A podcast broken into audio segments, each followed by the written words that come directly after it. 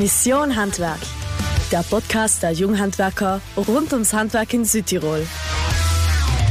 Grüß dich und freut mich, dass ihr es wieder eingeschaltet habt zum Podcast der Junghandwerker, Mission Handwerk. Heint dürfen wir bei Insta im Studio in Martin Kreil begrüßen. Hoi Martin, freut mich, dass du da bist. Heula, danke für die Einladung. Martin, du bist Unternehmensberater. Was macht denn so ein Unternehmensberater überhaupt?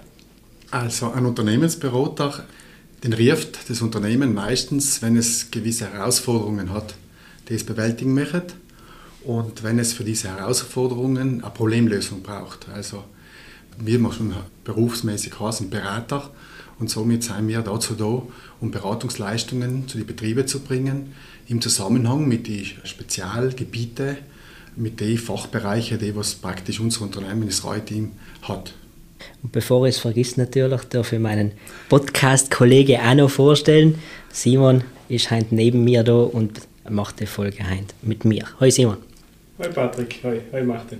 Hallo, Lage ist Simon. Freut mich echt, die Folge mit euch zu machen da und schauen wir mal, was wichtig ist heutzutage in der jungen und generationsreichen Unternehmen Südtirols, würde ich sagen. Ganz genau. Denn unser Thema von der heutigen Folge geht um die Nachfolgeregelung. Das heißt, um die Nachfolger, um die Junioren, die was irgendwo einen Betrieb von einem Senior übernehmen, was bei uns in Südtirol äh, ja relativ oft ist. Martin, du machst solche Projekte auch mhm. zum Thema Nachfolgeberatung. Wie läuft denn jetzt so eine Unternehmensberatung ab? Also wenn die jetzt jemand unrieft, wer gehst du da vor? Mal ganz grob gesagt. Also unabhängig jetzt vom Thema, aber speziell auch fürs Thema, ist einmal für uns wichtig herauszufinden, wie weit die Gedanken im Betrieb bezüglich Nachfolgeregelung gewährleistet sein. Was hat Nachfolger, was hat Übergeber, was haben sich die schon für Gedanken gemacht, wie weit seien sie, damit wir einmal zuerst verstehen, wo der Stand der Dinge ist. Wir versuchen allem bei jedem Beratungsprojekt nach diesem Erstgespräch ein maßgeschneidertes Angebot zu machen. Das verstehen Handwerker exzellent, weil Handwerker von der Früh bis auf Nacht maßgeschneiderte Leistungen erbringen. Genauso versuchen wir vorzugehen, um dann in einer vertieften Analyse, also das, was wir im Erstgespräch erfahren haben, ist einfach einmal eine Grundbasis, um in einer vertieften Analyse einfach in das Nachfolgeprojekt tief einzusteigen und zu schauen, wie man diese Nachfolge gestalten kann. Das ist jetzt einmal so der Schwerpunkt, weil meistens ist die Herausforderung, die es mir als Berater gestellt kriegen, ist, wir sollen mir idealerweise die Nachfolge machen. Und wie halt allem gibt es verschiedene Möglichkeiten, verschiedene Lösungswege und vor allem auch verschiedene Nachfolgeszenarien, die was wir natürlich berücksichtigen können. Das heißt, um das gut zu machen, versuchen wir es ausreichend zu analysieren und danach entsprechend auf der Grundlage von diesen Analysen versuchen wir äh, Vorschläge zu machen, die den Betrieb Eigentümer, heutigen Eigentümer, zukünftigen Eigentümer oder mehrere, weil wir haben ja auch nicht Fälle, wo wir immer an eine Person übergeben, sondern wir haben ja zunehmend auch Geschwister, die was Betriebe übernehmen. Und dann versuchen wir bei diesem praktisch gemeinsam einen Lösungsvorschlag zu bringen, bis zum Punkt, wo dann eine Entscheidung getroffen wird, wie diese Nachfolge im Rahmen dieser Beratung dann tatsächlich ausschaut. Und die wird dann meistens in einer Form einfach reingeschrieben, so wie einmal, genau ausformuliert, detailliert gemacht und so weiter und so fort. Das ist so im Rahmen von einer Unternehmensberatung, die die Nachfolge betrifft, ist so unser Vorgehen. Und wenn sagst du jetzt, ist es sinnvoll, einen Unternehmensberater mit ins Boot zu holen? Ja, ich glaube, dass ein Unternehmensberater, die Seinsberechtigung von Unternehmensberater ist immer dann gegeben, wenn eine Unternehmersfamilie sagt, wir möchten uns jetzt in diesem Zusammenhang von extern beraten lassen, professionell beraten lassen. Es gibt durchaus Situationen, wo es keine Beratung benötigt, wie halt überall. Aber es gibt eine Reihe von Situationen, wo man als externe Person einfach viel gut oder sehr, viel besser oder auch gut eingreifen kann und Unterstützung einfach leisten kann. Und allem, wenn jemand sagt, wir brauchen für das eine Unterstützung und ich bin auch bereit, von Dritten extern mir Empfehlungen und Analysen oder Vorschläge machen zu lassen, dann sage ich, ist eine Unternehmensberatung sinnvoll kann jetzt jeder Unternehmensberater alles? Oder äh, gibt es da Spezialgebiete, wo, wo, wo siehst du jetzt da ein Spezialgebiet? Also wir glauben nicht, dass jeder Unternehmensberater alles kann. Wir sind der Meinung, dass Patrick, du bist Tischler und ich glaube, bei den Tischler gibt es ganz unterschiedliche Tischler mit ganz unterschiedlichen Schwerpunkten. So sehe ich auch den Beruf des Unternehmensberaters. innerhalb von unserem Team sein Menschen, die was sich mit äh, Nachfolgeregelungen mehrer auseinandergesetzt haben. Aber ich brauche zum Beispiel, auch wenn ich Nachfolgeregelungen mache, brauche ich für Spezialanforderungen im Projekt Kollegen, die was besondere Sachen besser kennen wie ich. Das heißt, wir versuchen immer Projektteam zu gestalten, wo möglichst, nehmen wir mal eine Nachfolgeregelung, ist im Bereich von einer kniffligen Rechenaufgabe wegen Aufteilung Vermögen und so weiter und so fort dann muss man natürlich das unter dem Aspekt berücksichtigen. Wenn hingegen vor allem die Zusammenarbeit zwischen den Nachfolgern gefragt ist, dann ist es ein anderer Aspekt und dementsprechend sind auch andere Kompetenzen und andere Schwerpunkte einfach in der Beratung sehen. Mhm. Gesteuert wird es meistens von einem, einzelnen Projektleiter, der was die Erfahrung in der Art von Projekten hat, aber mitarbeiten die an dem anderen auch, um das fachtechnisch einfach sauber zu haben. Und deswegen glauben wir, dass es einfach Spezialisierungen braucht für das Ganze. Wie weit bereitet es eigentlich auch vor bei den Betrieben zum Beispiel? Bevor es zu einem Betrieb kommt, wie schaut es eigentlich die Geschichte von Betrieb an vielleicht oder kommt es einfach und sagt, der Unternehmensberater hat jetzt die verschiedenen Tischlerbetriebe schon beraten und dadurch ist der jetzt gut für mhm. eigentlich, so, weil vielleicht passt der ja noch gar nicht einmal. Mhm. Wo nehmen beste Informationen her, um den Betrieb dann auch richtig zu beraten? Also vorab können wir relativ wenig dienen. Weil natürlich, es wisst, dass einige Betriebe natürlich über moderne Kommunikationsinstrumente verfügen und nach außen kommunizieren, wie die Geschichte, du hast gerade umgesprochen, die Geschichte, was ein wesentlicher Bestandteil für das Ganze ist und so weiter. Nichtsdestotrotz, in der ersten Phase, bevor wir die Beauftragung kriegen, versuchen wir einfach in erster Linie zu verstehen, was sich die Familie, so lasst mich einfach mal zusammenfassen, Übergeber und Übernehmerin beide Seiten einfach erwarten. Und erst danach fangen wir an, das Thema besonders aufzugreifen. Wobei wir weniger Spezialisten für eine Branche sein, sondern mehr für die Kompetenz, so ein Projekt abzuwickeln. Es ist, glaube ich, nicht so wesentlich, ob ich eine Nachfolge bei einem Tischler oder bei einem Metzger mache, okay, sondern es ist wesentlich, dass ich die Instrumentarien habe, um eine Nachfolge zu machen. Die Branche, das Handwerk selber macht mir da weniger Schwierigkeiten, sage ich einmal so. In der Phase, wo wir einen Auftrag kriegen, starten wir einmal, um das vielleicht noch einmal zu präzisieren, ganz stark mit der Frage, der individuellen Frage, was erwartest du dir von der Nachfolge, beziehungsweise was bist du überhaupt interessiert, dass aus dem Projekt ausgeht. Weil wir haben Situationen, wo Leute ganz viel Klarheit haben und wir haben Situationen, wo Leute ganz viel Unklarheit haben. Aber es geht allem, dass man sagt, gemeinsam braucht man ja Zukunftsvision und die Welt startet einmal auf die individuellen Voraussetzungen. Und dann werden die Dinge natürlich berücksichtigt, so wie du angesprochen hast. Das startet bei der Geschichte, hört aber wirklich, wie gesagt, bei der Person auf, die was vor allem, ich sage mal, in Zukunft eine gewichtige Rolle für das Unternehmen spielen wird. Weil über das Thema müssen wir uns heute auch noch unterhalten, dass es natürlich auch darum geht, wie geht der Junior in den Betrieb ein. Nicht? Weil der Betrieb wird in seiner Zeit ein anderer sein, wie er in, in der Zeit von seinen Eltern war. Wenn wir jetzt auf das Thema eben der Nachfolge eingehen, in Zahlen ähm, mir umgeschaut vom Astat und das war im Jahr 2020, dass über 16 Prozent der Unternehmen übernahmefähig sein, weil eben die Gesellschafter älter als 62 sein ist eigentlich schon eine beträchtliche Anzahl an Unternehmen in Südtirol, wo die Nachfolgeregelung eigentlich schon länger ansteht, oder? Absolut. Und nicht nur die Zahl ist beeindruckend, nicht nur die relative Zahl ist beeindruckend, die absolute Zahl ist genauso beeindruckend. Wir gehen immer im Büro von ca. 60.000 Unternehmen in Südtirol aus, da waren das in etwa 10.000 Unternehmen. Und das ist auch die Information, die sich mit meiner Information deckt. Und ich darf dir auch sagen, Patrick, dass die 60 Jahre für uns einen, nicht nur einen symbolischen Charakter hat, sondern wir haben für uns einmal aufgrund von unseren Erfahrungen wirklich im Betrieb einmal gesagt, ab 60 Jahren wird mit jedem Jahr die Nachfolge schwieriger. Okay? Warum getrauen wir uns das zu sagen? Aufgrund von unseren Erfahrungen glauben wir verstanden zu haben, dass mit zunehmendem Alter der Übergeber Natürlich, es ihr seid alle Kinder, ist natürlich allem das Bedürfnis, ja, als gut zu übergeben, als perfekt zu übergeben, de facto fast nicht mehr der richtige Zeitpunkt möglich.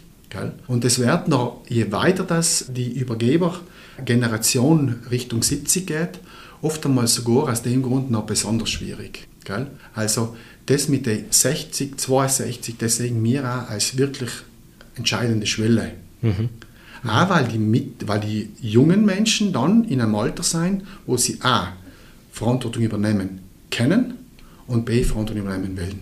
Also hast du hast jetzt den Zeitpunkt umgesprochen. Mhm. Gibt es den idealen Zeitpunkt für die Übergabe? Nein, ich, ich darf mich auch nicht getrauen zu formulieren, aber ich möchte schon ganz klar sagen, dass ich finde, dass er von beiden Seiten kommen kann, der, der Zeitpunkt.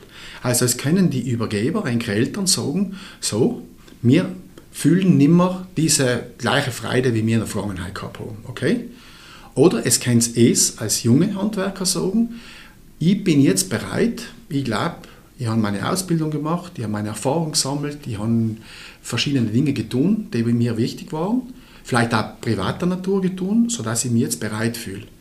Wichtig ist von mir aus, dass es nicht unausgesprochen bleibt. Also wenn ich, wenn ich sagen darf, der richtige Zeitpunkt ist, dass weil jemand verspürt, Nachfolge ist jetzt wichtig, dann soll er das auch bitte sagen. Dann soll er auch bitte ganz klar, und das kann dann die Initialzündung, wo soll sie herkommen? Soll sie von oben kommen, im Sinn vom Alter? Oder soll sie von unten kommen, im Sinn auch vom Alter?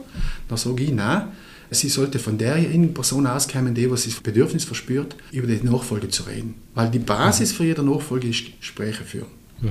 Das ist davor der Fall, bevor man zum Beispiel mit einem Unternehmensberater reden geht. Und das ist genauso danach der Fall, weil der Unternehmensberater wird irgendwann wieder das Unternehmen verlassen und danach geht es weiter. Und dann ist das nicht fertig in diesem mhm. Sinne. Deswegen ist die Kommunikationsgespräch brutal wichtig. Das heißt jetzt, wenn ich die richtig verstehe, dann kann jetzt die Unternehmensnachfolge von, von beiden Seiten ausgehen. Das ja. heißt, der Senior kann sagen, ja. ich bin jetzt bereit für die Übergabe und der Junior auch, ich ja. bin jetzt bereit für die Übernahme. Richtig.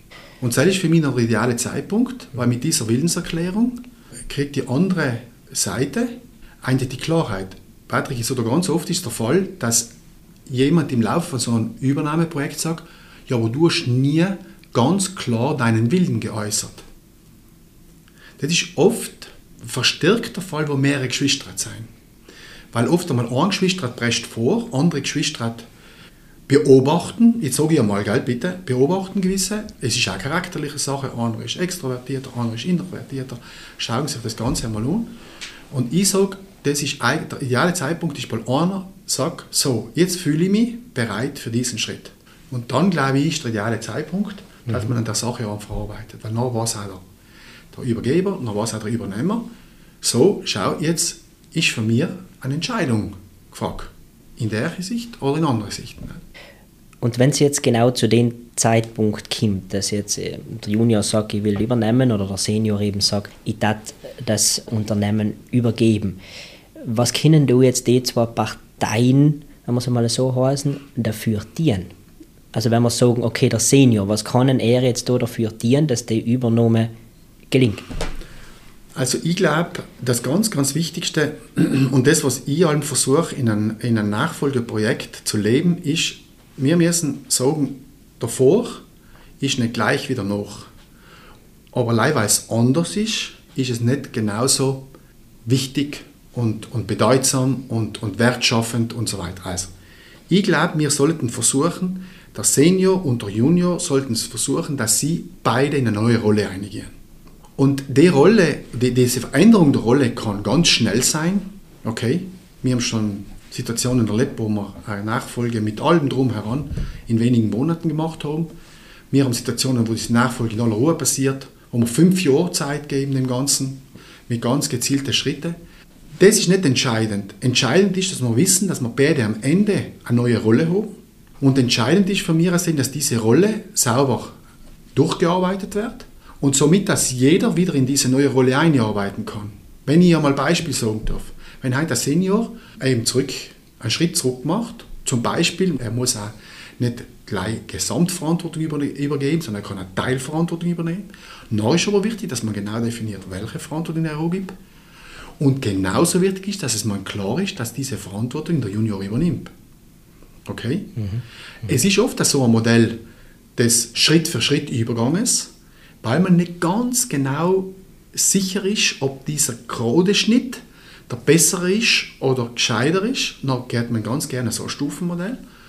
Wichtig ist dann, dass man mit dieser neuen Rolle wieder zurechtkommt, dass man in der reinwächst, dass aber auch beide Seiten respektieren, was der andere tut. Mhm. Und natürlich kommt jetzt da einmal der Punkt aus, dass die Übergeber bereit sind, einen Fehler von Nachfolger zu akzeptieren, weil das ist, wir sind halt alle nicht mit der Weisheit von Himmel gefallen, sondern wir müssen auch sehr viele Dinge in der Erfahrung machen.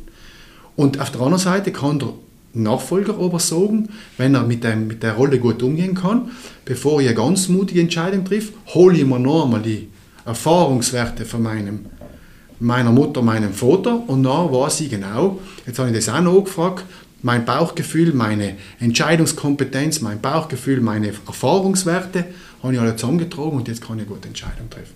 Weil wir halt allem, ist von mir aus sagen, mehr die, diese Disziplin danach in der Umsetzung ist einfach extrem wichtig, dass wir einfach kontinuierlich an der neuen Rolle arbeiten. Nicht? Weil wir sind ja nicht, ganz oft nicht allein. Es gibt natürlich auch Betriebe, wo es nach der Nachfolger und der Übergeber allein im Betrieb sein, das ist klar. Aber gerade wenn wir auch ein bisschen größere Handwerksbetriebe anschauen, dann hat das ja gleich Auswirkungen auf eine Reihe von weiteren Personen, internen, aber auch externen Personen. Und das ist eine Feinsteuerung. Und die Feinsteuerung sollte man einfach von Anfang an gut bedenken, gut planen und danach einfach diszipliniert umsetzen. Aber jetzt gehen wir mal davon aus, dass der Junior zum Beispiel die Ausbildung gemacht hat, die mhm. Verantwortung übernehmen mhm. will, in Betrieb weiterführen will, mhm. aber der Senior beim besten Willen einfach nicht angeben will, mhm. weil er vielleicht Angst hat, er packt es nicht, der Junge. Oder äh, die Mitarbeiter bleiben nicht, äh, weil sie scherzhalber oder ernsthaft gesagt haben, wenn es der Junge übernimmt, dann bin ich nicht mehr da. Gibt es ja alles. Äh, was kann der Junge oder sie miteinander dort gegen den? Mhm. Also, ich möchte mal von der Voraussetzung starten. Ich gehe davon aus, dass wenn wir ein Nachfolgeprojekt über Nachfolge reden, dann gehe ich davon aus, dass der Senior schon ein Grundvertrauen hat. Viel öfter, was ich merke, das ist nicht, dass es Grundvertrauen nicht herrscht, sondern wir alle unsere Eltern getan haben. Ich mache ein Beispiel. Freitag auf Nacht gehen wir raus. Da war der letzte Satz von unserer Mama vorlangsam. Okay? Das ist nicht das, das Vertrauen fehlt, sondern den Jungen zu beschützen vor einem Fehler. Okay? Das ist ganz ausgeprägt. Und dadurch sage ich Kind oft einmal außer, jetzt lasst er mich nicht dienen. Obwohl eigentlich Lei er schon selber zweimal die Erfahrung gemacht hat und er weiß, wenn er die jetzt lässt, dann passiert er das. Aber bei ganz oft einmal auch banale Geschichten. Und in dieser Vorhut ist oft das Gefühl bei den Jungen, da, da komme ich nicht aus den Startlöchern raus. Natürlich, das, was du ansprichst, ist äußerst problematisch. Nicht? Wenn heute Mitarbeiter sagen, sobald der Junge kommt, nachher bin ich sowieso weg. Ich möchte aber zwei Dinge sagen, die von mir sehen schon wichtig sein. Und ich habe bisher noch nicht erlebt, dass der Abgang von den langjährigen Mitarbeitern in der Nachfolge das große Problem ist. Warum nicht? Weil normalerweise mit der guten Kommunikation, das haben wir vorhin schon angesprochen, also die Kommunikation unter Nachfolger mit Übergeber, aber auch die Kommunikation in Richtung Mitarbeiter, die kann ich auch viel früher starten. Die mache ich aber als Junger auch persönlich. Gell? Ich kommuniziere jedes Mal, weil ich in der Werkstatt bin. Mein Verhalten kommuniziert dem langjährigen Mitarbeiter, wer ich bin, wie ich bin, was ich tue, was ich will, was ich nicht will. Das mache ich auch informell, das wissen wir alle nicht. Das heißt natürlich, wenn ich durch mein Auftreten in der Vergangenheit dazu führe, dass zum Beispiel wenig Wertschätzung gegenüber den Mitarbeitern erbracht wird, dann kann natürlich die Reaktion kommen. Wenn ich aber durch mein, meine Kommunikation, mein Verhalten in der Vergangenheit die Rolle der Mitarbeiter im Betrieb genauso geschätzt habe wie mein Vorgänger, dann bin ich der Meinung, dass das nicht unbedingt das Kriterium ist. Aber ich kann jetzt keine Garantie für das vergeben, weil es wird natürlich auch als Junge wissen, und wie, wie erfahren und habe es beide schon in Betriebe übernommen, du wirst ein paar Dinge anders stehen. Und ein paar Dinge anders stehen kann natürlich bei einem langjährigen Mitarbeiter eine starke Veränderung bedeuten. Und eine starke Veränderung will nicht jeder all mitgehen. Und das Wichtigste ist natürlich, dass ich versuche, sein Verständnis zu entwickeln, erklären, mir allem wieder erkläre und vor allem versuche, die Leute mitzunehmen. Warum verändere ich etwas? Weil es vermeintlich für sie allem gut gegangen ist. Wir haben allem das so getan seit 20 Jahren und jetzt kann ich, na ist natürlich unmittelbar ich als junger Nachfolger, jetzt tut alles anders, somit stellen die Mitarbeiter ihre, ihre Position in Frage. Ich glaube aber, dass man da schon auch wieder einwirken kann, früh genug. Vor allem müsste es aber erklären können, warum es die Veränderung macht. Und nachher sollte normalerweise, vor allem, ich glaube, ein langjähriger Mitarbeiter haltet ja mehr als die Beziehung zu engeren Vorgänger im Betrieb. Da gibt es ja ganz viel emotionale, rationale Bindungen und das solltet es noch trotz allem wieder mitnehmen können. Ich möchte aber jetzt auch nicht total links liegen lassen, dass es vielleicht sogar einmal nimmer mal leider Wunsch vom, vom Nachfolger ist, alle zu kalten, wenn zum Beispiel extreme Resistenzen da sind.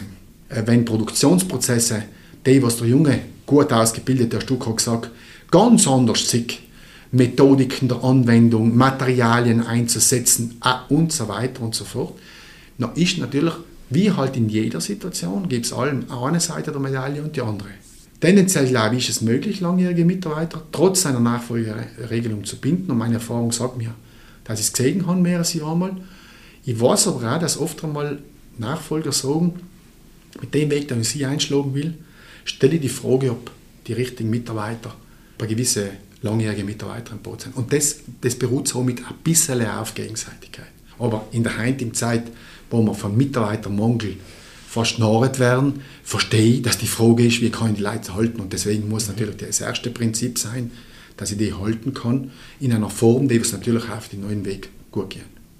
Und wenn wir jetzt hergehen und eben die Rollen anschauen, also der Junior, es kann ja sein, dass der schon im Betrieb arbeitet und du jetzt eben als Mitarbeiter unter den Mitarbeitern angesehen ist als Kollege und da redet man ja dann vielleicht auch über den Senior, über den Chef mhm. und danach auf einmal wird jetzt der Junior zum Chef. Mhm. Wie kann man jetzt die Rolle wahrnehmen? Das ist nicht eine einfache Situation, das möchte ich auch gar nicht irgendwie kleinreden. Ich möchte nochmal sagen, das hängt viel von der anfänglichen Rolle vom Junior wie hat er sich in gewissen Situationen verhalten, weil natürlich machst du dir ein Bild vom Junior in der Firma leider ganz am Anfang Polar Kimp und nicht in, in, in der Entwicklung drinnen. Ich glaube aber, dass man ganz klar sagen muss, dass die jungen Handwerker heute Chef sein ganz anders sehen, wie ihre Eltern gesehen haben. Ich möchte ein Beispiel machen. In einem Nachfolgeprojekt war die Frage, wer von diesen Kindern wird Geschäftsführer. Da war für die Übergeber ganz klar, dass einer Geschäftsführer wird. Für die Kinder war das überhaupt nicht klar. Warum müssen wir, muss alleine einer? Warum können wir nicht gemeinsam? Das heißt, ich glaube, dass es junge Leute haben, Führung von einem Betrieb viel partizipativer sex und somit natürlich auch die Führung von den Mitarbeitern ganz anders betrachtet. Ist jetzt auch wieder die Frage, wählen Sie das? Mögen Sie das? Oder ist Ihnen das ganz gut gegangen? Es gibt einen Ansprechpartner, ich gehe hin, klare Ansage, gehe wieder weg, führe aus. Weil natürlich, wenn ich ein partizipativ geführt werde, dann wird von mir einmal verlangt, dass ich ja Verantwortung übernehme. Aber das sehe ich bei den jungen Leuten. Deswegen, also ist Chef werden, ja, ist zum Start sicherlich eine Hürde. Äh, wenn ich aber als wertvoller Kollege in den letzten Jahren aufgetreten bin, von mir aus sehen, sind alle glücklich, weil dann kennen sie dich schon, wissen schon, wie sie mit dir umgehen können und, und seien froh darüber. Mhm. Und dann ist es natürlich schon zu, zu sagen, was will ich für einen Führungsstil einführen. Nicht? Und Semsigi halt, Semsigi schon deutliche Veränderungen, genauso wie Marktorientierung ganz anders wie in der Vergangenheit. Sie gibt bei der Führung eigentlich die größte Veränderung, weil junge Leute im Betrieb anders führen. Du musst diese Chefrolle ist viel wacher, die ist viel mehr Zusammenarbeit, die ist viel mehr mir als Team, das ist viel weniger ich. Und danach den sie ausführen. Inwiefern hat das jetzt, du hast jetzt auch die ganze Marktorientierung und so weiter angesprochen, inwiefern hat das dann auch Auswirkungen auf die eigentlich komplette Unternehmensstrategie? Also kann es da dann wirklich passieren, dass einmal ganze Unternehmen früher die Strategie gefahren ist und früher die Produkte hergestellt hat und jetzt übernimmt der Nachfolger und das wird einmal komplett geändert? Also ich sage dir, dass der öfteste Grund, wieso wir als Beratungsunternehmen einen Auftrag kriegen, ist, weil die Jungen sagen, ja sehr gerne, übernehme den Betrieb, wirklich gerne. Ich glaube aber, dass unser Betrieb sich für die Zukunft anders aufstellen muss. Und ich tat mich gern für den Prozess gemeinsam mit dem Nachfolgeprozess begleiten lassen. Und die Konsequenz ist oft das. Und jetzt sind wir wieder bei einem, einem, einem sensiblen und heiklen Punkt der Nachfolge. Das heißt nicht, dass die Strategie und der Weg von unseren Eltern schlecht war. Nein, das heißt lei, dass mit vielleicht neuen und zukünftigen Gegebenheiten ganz anders der Betrieb ausgerichtet werden muss, als wie er in der Vergangenheit gewesen ist. Denkt einmal an die einfache Frage, wer seien die Kunden von den Eltern gewesen und wer seien die Kunden von Enkel? Und dann verstehen wir ganz gleich, warum es manchmal einen Strategiewechsel im Zuge von einer Nachfolge braucht.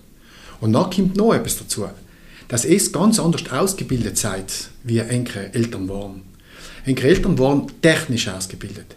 Ihr seid als Unternehmer viel mehr gebildet. Das heißt, ihr habt schon Themen wie Kunde, Wettbewerbsfähigkeit, Rechnen, was bringt man etwas, was bringt man nichts, eben Führung, wie man schon. Das sind alles schon Themen, was in der Ausbildung von Handwerker eine Rolle spielen. Gott sei Dank. Und somit wisst ihr natürlich, dass sie weit mehr Hebel haben, als wie in deinem Fall eine tolle Maschine und ein exzellentes Rohprodukt und ein geiles Design. Sagen wir, du hast betriebswirtschaftliche Hebel auch noch, die du einsetzen kannst. Und nachdem du die kennst, sagst du jetzt natürlich, ich will die alle verwenden und ich will mit denen alle entsprechend spielen, da die jetzt sagen, aber ich will sie vor allem einsetzen, um erfolgreich zu werden. Und das, glaube ich, ist der wesentliche Bestandteil. Deswegen kann eine Nachfolge ja mit einer Strategieveränderung einhergehen. Weil man auch sich vorstellt, der Betrieb ist in 50 Jahren, weil wir reden ja von den Dimensionen, 30 Jahre mal mindestens, ist der Betrieb, um erfolgreich zu sein, muss er sich anders aufstellen. Mhm. Und jetzt in den Prozess oder in den Gedankengang, was seien da jetzt strategische Entscheidungen, die der Junior treffen muss? Ja, das ist, im Endeffekt muss der Junior herausfinden, ob die Strategie, die was zum Beispiel in dem Fall mit einem Berater ausgearbeitet wird, ob die, das ist, was er sich vorstellt. Er muss sich die vorstellen, kann ich mich mit dem Weg identifizieren, weil er muss wissen, dass den Weg wird er beschreiten, vielleicht manchmal sogar unter ein bisschen Unverständnis für seine Eltern, die, die vielleicht nicht einmal allem voll unterstützen können, weil sie nicht ganz genau wissen, wo dieser Weg hinführt, weil es eine Veränderung eben darstellt.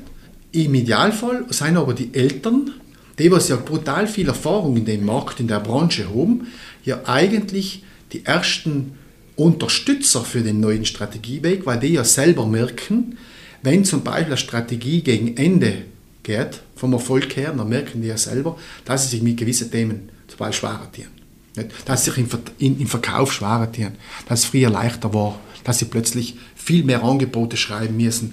Man merkt, dass man praktisch nicht mehr so, den, äh, nicht mehr so am Zeichen der Zeit einfach ist, wie man sein könnte. Und dann, wenn man das schafft, na, wie gesagt, hat man den Junior überzeugt, der geht seinen Weg und die Vorgänger, die ihn perfekt unterstützen können, dann ist es eigentlich sehr, sehr gute Voraussetzung. Und das, was du jetzt angesprochen hast, macht in den Widerstand auch von vielleicht Familie, die was um den Familienunternehmen um ja auch ist, wenn du jetzt ein Junior kommt und äh, eine neue Idee hat, wie kann man jetzt mit so einem Widerstand umgehen? Also wenn jetzt da eben der, weiß ich nicht, der Onkel oder die Familie dann sagt, na, was tut denn der Junior nicht, spinnt er jetzt total? Mhm. Wie kann man denn mit dem Widerstand umgehen? Jetzt, jetzt ich nur mal ich, ich glaube oft, dass der Widerstand, der Widerstand ist grundsätzlich hochgradig emotional. Der Widerstand kann auch Fakten haben, gell? also ganz klar, wenn ich sage, äh, äh, das, was du tust, kann ich nicht rechnen, dann kann das auch aus den Fakten rauskommen. Aber in meinen Augen ist der Widerstand in einem Nachfolgeprojekt kommt aus der emotionalen Seite. Da tue ich mir natürlich hart, wenn ich jetzt versuche, meinem Onkel, meinem, meiner Mama, meinen, meinen Geschwistern zu erklären, dass ich eigentlich eine Marktstudie gemacht habe, dass der Markt so viel hergibt und dass ich eigentlich gleich mal loslegen muss, weil alle warten auf mein Produkt. Tue ich mir hart. Weil die Emotionen ja sein, nicht? Da ist ja nur Vertrauen in meinen Vorgänger und wenig Vertrauen in mir. Jetzt müssen die natürlich irgendwie als Junior versuchen, einen Teilerfolg zu erzielen. Weil ich habe nicht viele andere Möglichkeiten, als wir zu sagen, jetzt versuche ich mal einen Teil von Volk heimzutieren, indem ich einen Auftrag heimtue, indem ich ein Projekt heimtue und so weiter. Ich glaube aber sagen zu können, dass die größten Verbündeten sind eigentlich meistens die, was sich am Anfang eher als ganz eine harte Nussschale zeigen, weil man die mit Beharrlichkeit, also mal mit seiner Art, wie man das Ganze umgeht, mit der Kompetenz, wie man etwas bewältigt, aber vor allem mit der Beharrlichkeit, wir nennen das bei uns im Büro eine Disziplin, nicht? mit der Disziplin, wie man der ganzen Sache folgt, kann man solche Sachen schon erreichen. Wir haben sogar einmal einen Fall gehabt, wo der Junior aus diesem Grund einmal ein neues Unternehmen gegründet hat.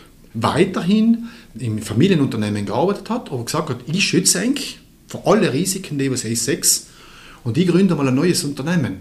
Ja, okay, dann hat er jetzt zu viel Geld ausgegeben, die Gründung hat was gekostet, er hat einen Steuerberater gebaut, hat er noch ihn als Berater noch dazu gehabt, dann hat er und so weiter und so fort. Hat er wenige Jahre später die zwei Unternehmen fusioniert, aber er hat einfach diesen Umweg gebraucht, um zu beweisen, dass eigentlich er kein Gehirnspinst hat, sondern er genauso solide und nachhaltig, wie es seine Eltern halb getan haben, einer äh, Geschäftsidee nachgeht. Und natürlich waren danach alle überzeugt. Was will ich damit sagen? Es braucht schon oft einmal einen besonderen Weg auch. Es ist nicht alles allem klar, ich brauche gleich dreimal reden gehen, noch vielleicht einen Berater noch holen, da sind alle überzeugt, dann jubeln sie mir zu und dann geht's. Nein, ich muss natürlich dann, selbst bei einem, es wisst ihr ja selber, ein Nachfolger, sagen wir, drauf geschaut, was er kann, soll der Nachfolger schon, Alter, der Übergeber tut es schon noch lange gern. Das ist schon auch nicht negativ, solange es nicht zu einer Drohung wird. Es ist nicht negativ, solange es nicht zu einer Belastung wird. Dann wird es noch zu einem Problem. Aber solange es das Beste von den Kauser zu kitzeln ist, sage ich allem, ist nicht der Schaden in der ganzen Sache, wenn es eine Form hat. Aber da muss sich der Nachfolger schon beweisen. Gell? Also die Dinge merke ich schon. Aber die können auch Projekte sein. Der Nachfolger übernimmt die, übernimmt die Entwicklung von einem neuen Produkt oder konzentriert sich einmal auf selbst besonders oder ein, neuen, ein neues Angebot für den Markt. Das sind auch also Projekte innerhalb von Unternehmen. Selbst sind die Sachen, was wir natürlich allem empfehlen. Dass man sagt, überschaubar, somit ist der Übergeber äh, abgesichert, dass, jetzt, dass er sich beweisen kann und auf der anderen Seite der Nachfolger natürlich eine erste Verantwortung kriegt, in der er wirklich noch auch seine Ideen vollständig einfließen lassen kann. So wie du jetzt gesagt hast, gibt es jetzt nicht den Idealtyp oder die Idealabfolge für eine Unternehmensnachfolge. Gibt es aber vielleicht einen Geheimtipp von dir, wie man jetzt eben mit dem Widerstand, vor allem eben firmenintern, wie wir davor einmal geredet haben, mit den Mitarbeitern, was man dort dienen kann. Weil die Mitarbeiter werden ja das gleiche Thema sein. Nicht? Jetzt kommt der Junior, mhm. hat neue Ideen und die denken sich, was tut er jetzt? Mhm. Ja, der Geheimtipp ist wirklich der, dass der Junior einfach versteht, dass das, was er verändert, das muss er so gut erklären und so plausibel machen, dass ihm A, der Übergeber Vertrauen schenkt und B, die Mitarbeiter sagen, probieren wir es. Wenn du im Produktionsprozess bei dir auf den Kopf gestellt hast, dann ist Voraussetzung, dass danach, nach einer nicht allzu langen Zeit, Mitarbeiter entdecken, wohl, mit dem kann ich was umfangen. Da seien aber erst zwei von insgesamt so viele. Aber die zwei werden zu deinen Verbündeten. Das ist, du bist nicht mehr alleine. Das ist der Geheimtipp. Natürlich, wenn du radikal eingehst, ich habe solche Nachfolgen schon erlebt, wo der Nachfolger sagt, entweder so, wie ich sage, oder nicht, dann tust du natürlich vom Risiko her, her bocken. Wenn du ein Stufenmodell umwendest, dann ist die Wahrscheinlichkeit, dass du viele mitnimmst, auch langjährige Mitarbeiter, Familie, wir haben aber heute noch nicht über andere geredet, ob sie Lieferanten sein, Banken sein und so weiter und so fort. Sie mitnimmst, ist die Wahrscheinlichkeit, weil es wacher geht. Dafür musst du als Nachfolger ein bisschen am Zeitgefühl von deiner Erwartungshaltung arbeiten. Dann kann es aber oft einmal für die Leute leichter sein, mit dir zu gehen. Gell? Wenn wir jetzt nur auf ein Thema der Junghandwerker eingehen. Also eben der Handwerker, die was irgendwo in unserem Alter sein. Jetzt ich und der Simon haben den Schritt schon gemacht und ein Unternehmen übernommen. Aber wie siehst du das, Martin? Wie attraktiv ist es heutzutage für junge Leute, ein Unternehmen, einen Familienbetrieb zu übernehmen? Eigentlich müsste ich die Frage eigentlich zurückgeben. Nein, wie sehe ich das nicht? Natürlich, ich sehe das eigentlich ziemlich pragmatisch. Wir haben heute schon mal gesprochen darüber, dass in Südtirol ungefähr 60.000 Unternehmen in etwa sein. Davon war sie, seien die Handwerksbetriebe mit so 17.000, 18.000 Betriebe natürlich ein wesentlicher Bestandteil.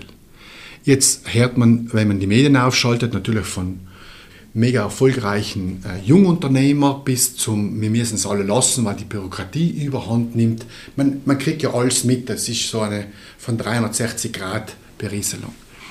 Was ich mir getraut zu sagen ist, dass wenn ein junger Mensch in einem Handwerksbetrieb tätig ist, in einem so attraktiven Markt wie Südtirol und Lust hat zu gestalten, dann sollte er das sich fünfmal überlegen, nicht zu tun.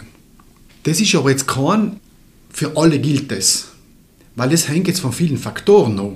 Aber jetzt reden wir von den Faktoren des jungen Menschen. Es hängt davon ab, wie viel Freude macht ihm der Beruf. Es gibt Handwerksbetriebe und Handwerksbranchen und Handwerksbranchen. Okay, es gibt ihren leichter, auch zukunftsfähiger und es gibt ihren schwerer und nicht so zukunftsfähig.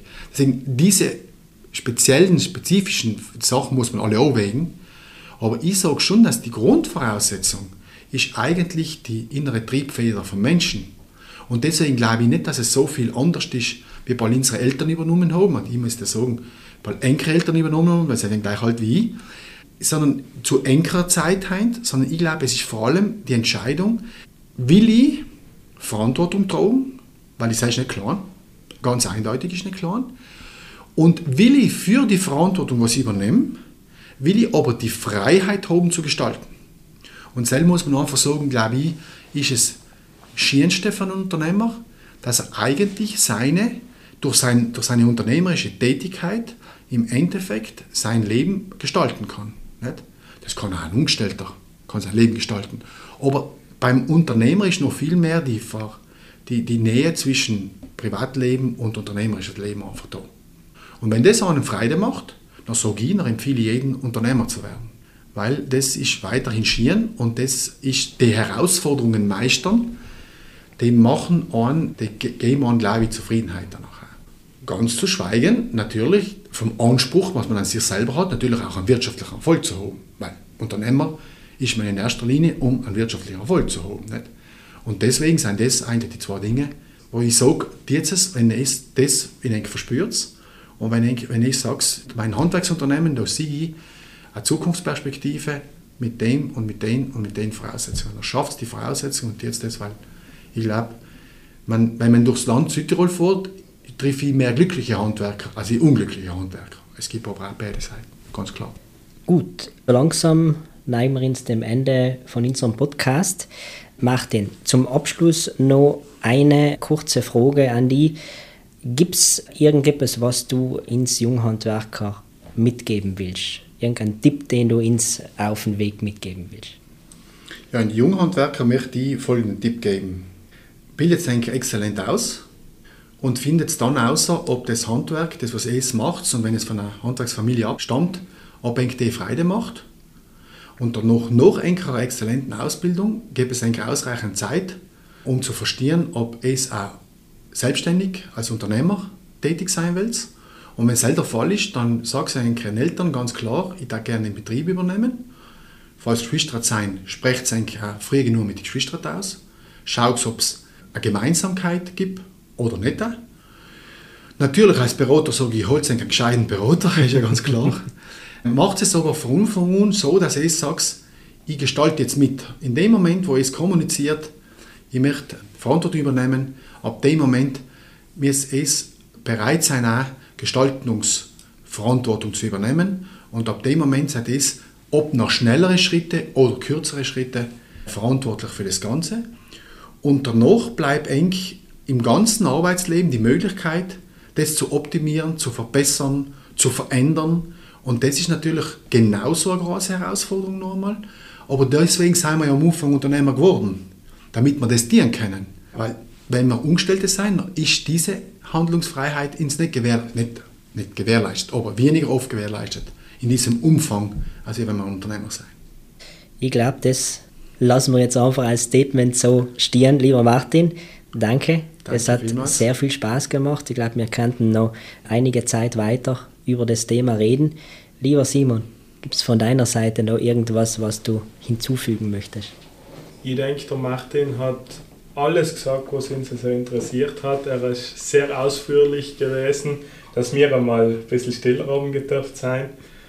Und wenn Fragen da draußen irgendwo sein, dann bitte meldet es euch an junghandwerker.lvh.it oder über unsere Social Media Seiten. Und wenn noch genug Fragen sein, dann ist sicher kein Problem, dass wir uns heute Martin nochmal zusammenhocken und die Fragen anklappern. Ganz genau.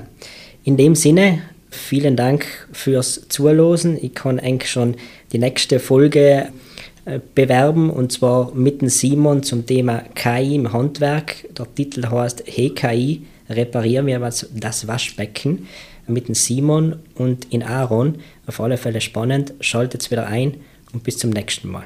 Vielen Dank. Vielen Dank. Vielen Dank. Dankeschön. Das war Mission Handwerk. Du möchtest keine neue Folge verpassen?